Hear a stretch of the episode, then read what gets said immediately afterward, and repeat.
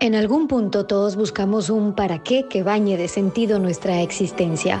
Apostar por la familia para afrontar los males que amenazan las generaciones del siglo XXI es el desafío de crecer. Mientras más rápido descubras dónde quieres estar, más rápido podrás llegar. Hola, soy Stephanie Spin y quiero invitarte a la Academia en Busca de Sentido porque la calidad de tu vida dependerá de la calidad de tus pensamientos y tus emociones. Por eso empieza a educar tu mente hoy. Cursos online desde la comodidad de tu casa con los mejores expertos del mundo. Entra a www.academiabs.com porque la mejor inversión que podrás hacer en tu vida es invertir en ti, en conocer y gestionar mejor tus emociones. Academia en Busca de Sentido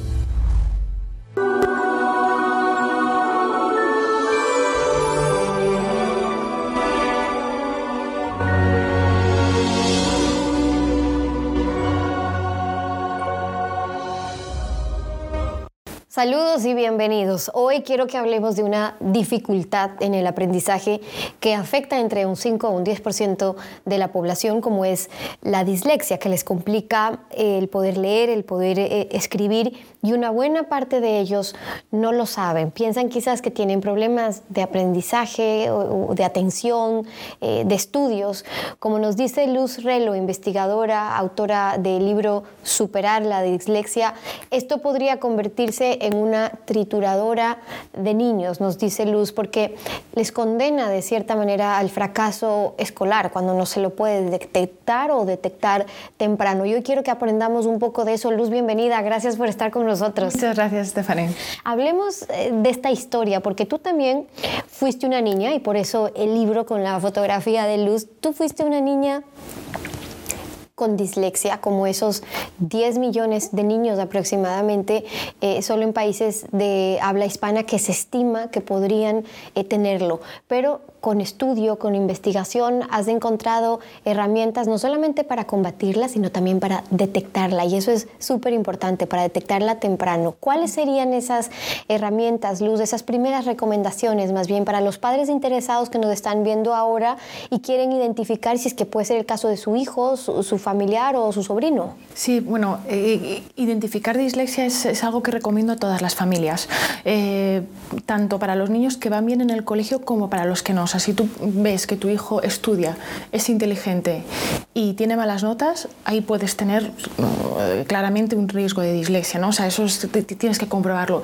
Y, de todas, y también, si tu hijo va bien en el colegio y no da ningún problema, también nos hemos encontrado que a lo mejor podría ir muchísimo mejor, podría destacar muchísimo más y sin embargo, pues por una dislexia no está brillando lo suficiente. Entonces, ¿cómo detectarla? Eh, lo que hemos hecho ha sido un programa informático. Esto han sido casi 10 años de investigación. En el que pues hemos analizado grandes cantidades de datos sobre cómo las personas con dislexia interactúan con ciertos ítems eh, lingüísticos. Entonces, es un test en forma de, juego, ¿vale?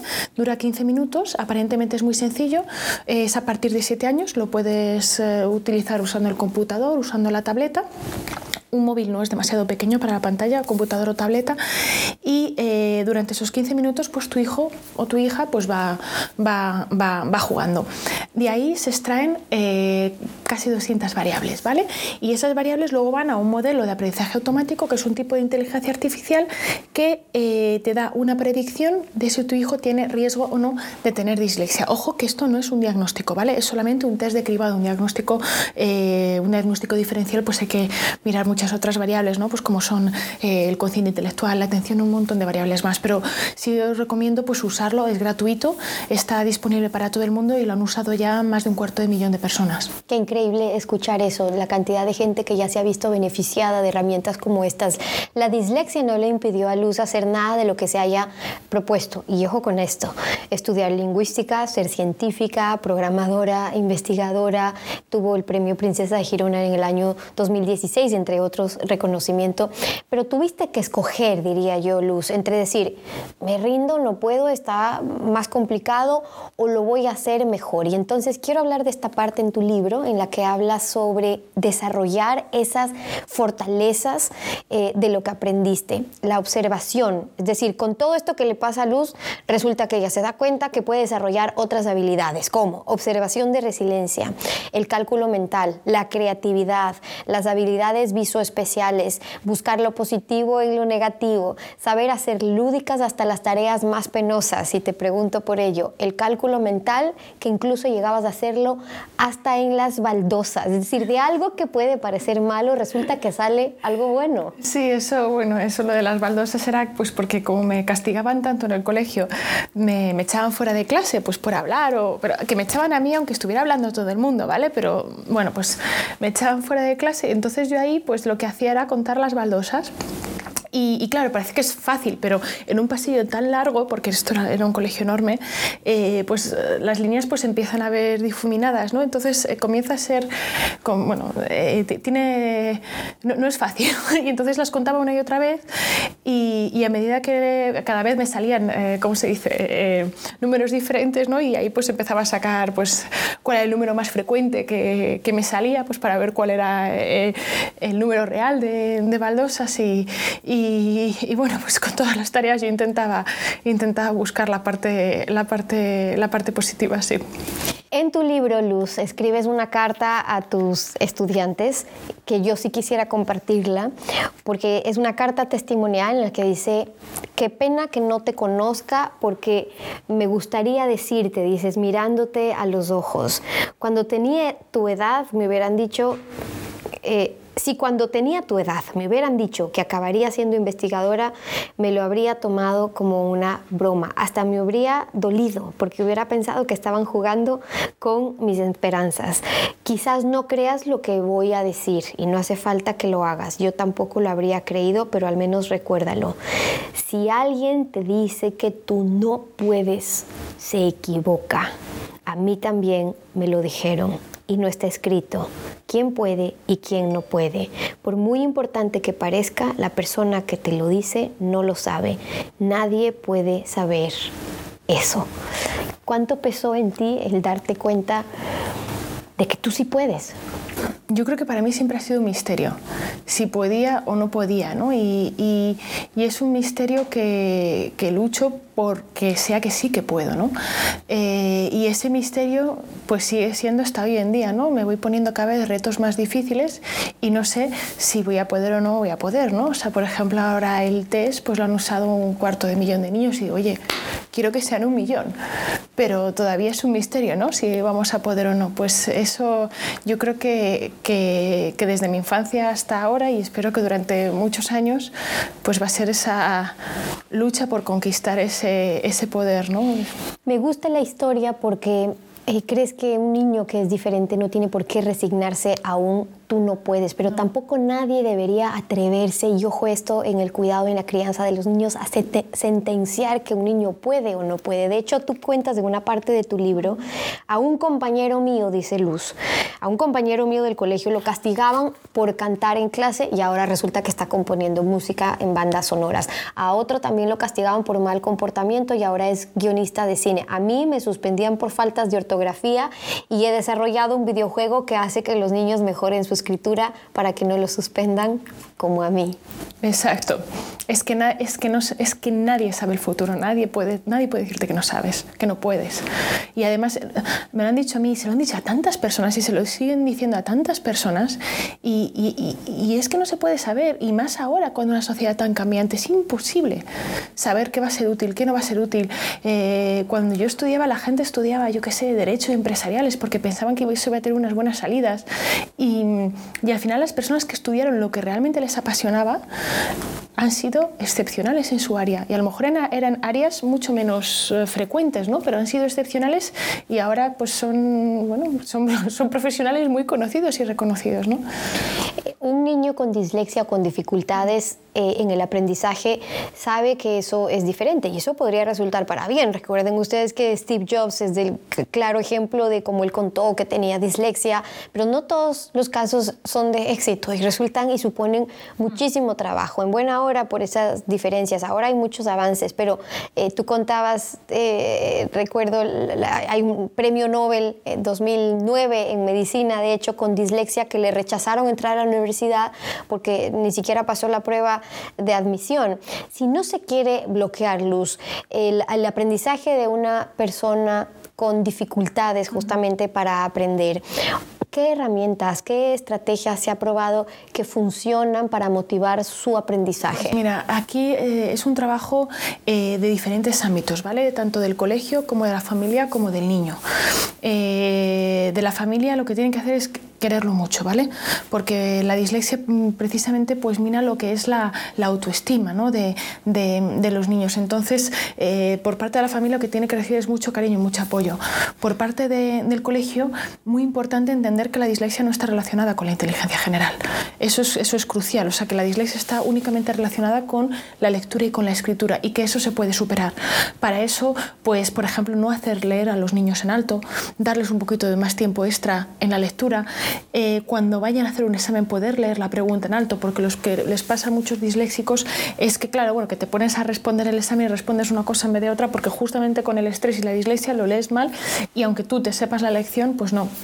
La manera de evaluación, pues a lo mejor en vez de hacer todos los exámenes escritos, hacer también exámenes orales, porque la dislexia solamente afecta a lo que sería a la codificación, ¿vale? O sea, la, que es la codificación de, de, de, de, la lectura y de la escritura, no afecta al lenguaje. O sea, las personas con dislexia entendemos todo perfectamente, entendemos todo el lenguaje perfectamente, hablamos perfectamente, no es eso la dislexia. Entonces, eh, si haces un examen oral, pues ya estás dando una oportunidad a una persona que ha, que ha estudiado y que tiene dislexia de mostrarte lo que sabe.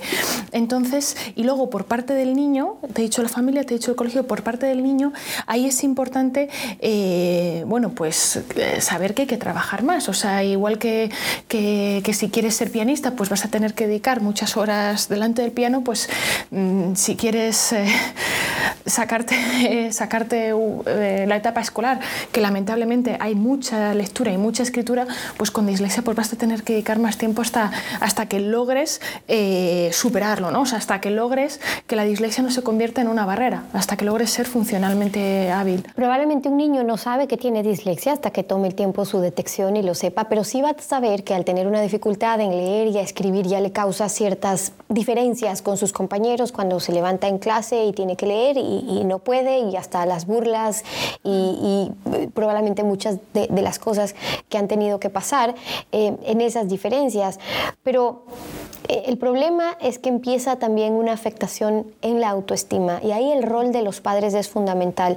Tú nunca sentiste una presión eh, de tus padres, de tienes que poder, tienes que hacerlo, pero eso es difícil, lograr que los padres realmente dejen de presionar a sus hijos porque piensan que más bien los están motivando. No, mis padres nunca me presionaron, yo creo que se lo hicieron muy bien. Mis padres al contrario, o sea, si, si sacaban malas notas me decían, bueno tranquila, que la próxima vez eh, seguro que lo sacas mejor, o si sacas sacaba eh, buenas notas, un poquito mejor, ah, muy bien. O me acuerdo cuando era pequeña, la, la profesora pues nos, nos, daba, al final del curso nos daba un mensaje a la gente, de la, a, cada, niño de la clase, ¿no? Y a mí me dijo, eh, si se te quitan los pájaros en la cabeza, lograrás ser una de las mejores. Eso te lo dice tu profesora de primero, ¿eh? de primaria. Y claro, yo llegué a casa diciendo, ojo, pues eh, iba dando como mensajes especiales a cada niño y el mío, mi mensaje era un poco así, pájaros. Yo no entendí tampoco lo de pájaro, porque yo tenía seis años, no lo entendía. Y, yo, llegué a casa y digo, mamá, me ha dicho que tengo pájaros en la cabeza. Y me dijo mi madre, pero te ha dicho que puedes ser una de las mejores, ¿no? O sea, entonces mis padres como que siempre veían la parte buena. Y yo sabía que no, y lo, y lo sigo sabiendo, ¿no? Que no que, no, que su amor no depende ¿no? De, de, de, mis, de mis logros. Eh, y, y, creo que eso es tan importante para, porque eso te, bueno, al menos tienes autoestima. Además, cuando tienes dislexia, y ya, ya termino, tienes presión por muchos sitios, ¿sabes? Tienes presión pues en el colegio por, por, por, tener que sacar buenas notas, tienes presión por parte de tus, de tus o sea, presión por los profesores, por parte de tus compañeros de ser normal, tienes presión por parte del terapeuta porque, claro, tienes que hacer los ejercicios bien, o sea, y yo creo que la presión más fuerte viene de uno mismo, ¿no? Y si ya tienes presión por parte de tus padres, estás fastidiado. Entonces, yo creo que los padres son, son realmente muy importantes. Hablando del rol de los padres en los niños, eh, eh, vi la historia cuando tus padres querían que, hablen, que hables inglés, por ejemplo, pero entonces, bueno, eh, nos adaptamos también a estas formas y estas nuevas formas de aprendizaje como padres, ¿no? Entonces quiere hablar inglés, pero si tiene dificultad en leer y escribir, pues que se vaya a, Londres, que se vaya a Inglaterra, que hable inglés porque lo escucha, porque lo aprendes de maneras distintas, ¿no? Y son los esfuerzos que al final terminas, terminan haciendo los padres. Por eso tu libro tú lo dedicas a, los padres eh, luchadores que no se dan por vencidos, a los maestros, profesores y terapeutas que se convirtieron en héroes, pero también a una amiga. Quiero resaltar ahí el valor de la amistad, Luz, porque una amiga basta, dices tú en tu libro, para hablar de esa persona que nunca se rió de ti en clase y que te trató con respeto. Un buen amigo para los chicos también que nos ven y que nos escuchan, ¿logra hacer la diferencia? Sí, con un amigo vale. Que cuando eres pequeño parece que, que tienes que tener un montón de amigos y ser muy popular y, y, luego te das cuenta de que, de que con un buen amigo, si tienes un buen amigo, vale, mira, esta amiga mía se llama Clara, Clara Pavón y sigue siendo mi amiga hoy en día y han pasado 20 años, 25 años, un montón de tiempo. Y, y, a lo mejor, bueno, no, no, sé cuántas personas conservan sus amigos del colegio. Yo creo que un buen amigo, y en este caso fue una, una persona que nunca se rió de mí, que, que, que, siempre me quiso como yo era, con un buen amigo, vale. Sacaste eh, a la dislexia del armario. Eh, en España describen a tu libro como uno de los más reconocidos en materia científica. Tu trabajo fue resolver un poco la ecuación de la dislexia, pero desde la primera persona, contándonos tu vida pero tus recomendaciones yo diría que aplica para cualquier dificultad de aprendizaje de los padres que tienen hoy hijos que están lidiando con, eh, mm, tiene alguna dificultad para poder aprender hoy por hoy eh, en clase. Y ese es tu legado, mostrar que los sueños no se leen, se hacen realidad. Sí, ese es nuestro, nuestro lema, porque, porque es verdad, ¿no? los sueños no se leen, ¿no? y cuando tienes dislexia, pues estás siempre pensando en leer y en escribir, y no, los sueños no se leen, se, se trabajan y se pueden conseguir. Déjame pedirte para cerrar un mensaje para estos padres que nos están viendo ahora, miles de padres, por cierto, que nos ven, que tienen quizás un hijo con una dificultad en el aprendizaje, probablemente estén recibiendo ayuda de, de cierto tipo, pero sobre todo les toca trabajar en la fortaleza a ellos también para saber que es parte del camino. ¿Qué les dices tú a aquellos que como tus padres o muchos padres que has conocido a través de tu trabajo con tus herramientas, dicen, por, dónde seguir motivando a nuestro hijo? Pues yo a los, a los padres con niños con dislexia, eh, lo primero que les diría es que, mm, es que estuvieran tranquilos, que, que, estuvieran tranquilos porque por suerte su hijo o su hija tiene, tiene dislexia ¿no? y no tiene una cosa mucho más seria, ¿no? que, que, existen cosas mucho más serias. La dislexia, si se trabaja, se, puede, se puede solucionar, se puede superar, su hijo puede llegar a donde quiera ser con mucho trabajo. O sea, la dislexia es para toda la vida, ¿vale? Eso es una, es una condición que es para toda la vida, pero uno puede conseguir que deje de ser una barrera. Y, para eso pues necesitarán apoyar mucho a su hijo, necesitarán también apoyos de, del colegio y también les diría también transmitiría otra tranquilidad y es que, aunque ahora a lo mejor no se den cuenta, sus hijos están desarrollando eh, están desarrollando unas estrategias que luego les van a servir muchísimo en la vida. Eh, mientras se están esforzando, mientras están siendo creativos para solucionar los problemas de otra manera. O sea, al final, al final se sale, eh, lo llevo viendo ya en 10 años de investigación, muchas familias, he visto cómo, cómo hasta el caso más difícil dices, ostras, están saliendo adelante. Así que yo mm, daría mucha fuerza y tranquilidad. Y con ese mensaje los dejo a ustedes. Luz, gracias por compartir tu historia y por estar con nosotros. Y con ustedes, hasta una próxima oportunidad.